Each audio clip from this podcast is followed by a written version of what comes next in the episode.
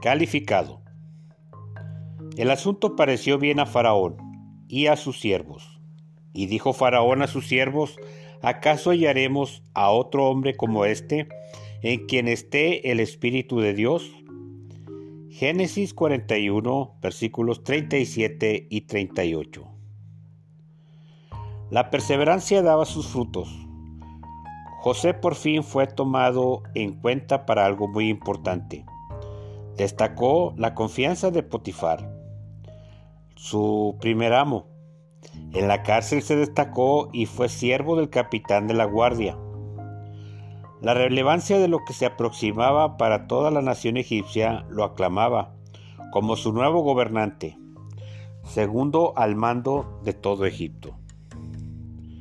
Dos palabras se destacan en la lectura de hoy.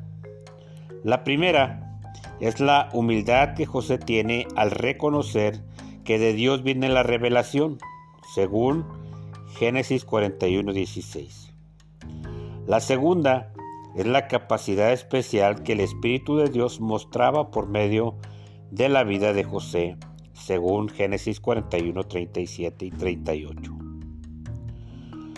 Sin humildad no hay manifestación de Dios de manera especial. José se convirtió en el administrador de todo Egipto para los próximos 14 años. La obediencia, perseverancia y humildad hacen posible la presencia del Espíritu Santo en ti. Devocional del Pastor.